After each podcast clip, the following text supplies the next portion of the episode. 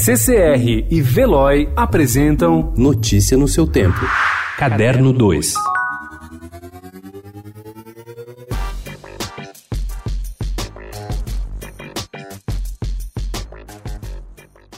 Desde 1987, quando participou da 19ª edição da Bienal de São Paulo, o artista japonês Tadashi Kawamata não vinha ao Brasil. Mas a forte impressão que o país deixou nele rendeu muitas obras ao redor do mundo. Essa ressonância é traduzida tanto por instalações na Documenta de Cassel de 1992, como na badalada Art Basel de 2013, quando montou uma favela café. De volta ao país, ele abre para o público nesta terça-feira sua mais recente obra, Construção, na Japan House São Paulo. Desta vez, trata-se de uma instalação feita de 180 mil rachis, elemento básico da cultura nipônica.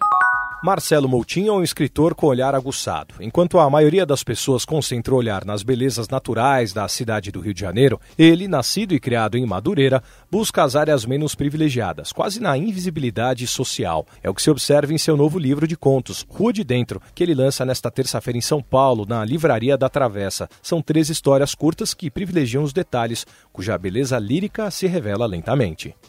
I think we are what we remember. And What we have in us They can't take away from you. O crítico literário francês George Steiner morreu nesta segunda-feira em sua casa em Cambridge, na Inglaterra, aos 90 anos. As informações são do The New York Times e foram confirmadas pelo filho de Steiner. As críticas de Steiner, que também era ensaísta, escritor de ficção e professor, frequentemente lidam com o paradoxo do poder moral da literatura e sua impotência diante de um evento como o Holocausto. Ao lado de Harold Bloom, ele argumentou em nome do cânone da arte ocidental, desde a nova crítica dos anos 50 até o pós-estruturalismo e a desconstrução da década de 1960, cujo advento ele previa em um ensaio inicial, O Retiro da Palavra.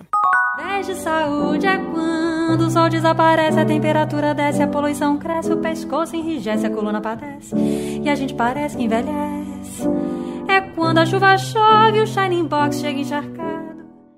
Talvez venha do samba o jeito de pensar a canção de Carol Naine, carioca, 38 anos, que se mudou para São Paulo desde que decidiu mudar também de vida, seguindo os passos da namorada paulista e assumindo a música como foco. Carol é ainda um nome a ser descoberto, apesar de seus dois discos lançados. Ela acaba de conquistar o segundo lugar do Festival Nova Era, realizado no Teatro Sérgio Cardoso, em São Paulo, das produtoras Dani Godoy e Débora Ribeiro, com a música Shining Box. A campeã foi Dissolveu com Marina Fares e seu belo grupo. Notícia no seu tempo. Oferecimento CCR e Veloy.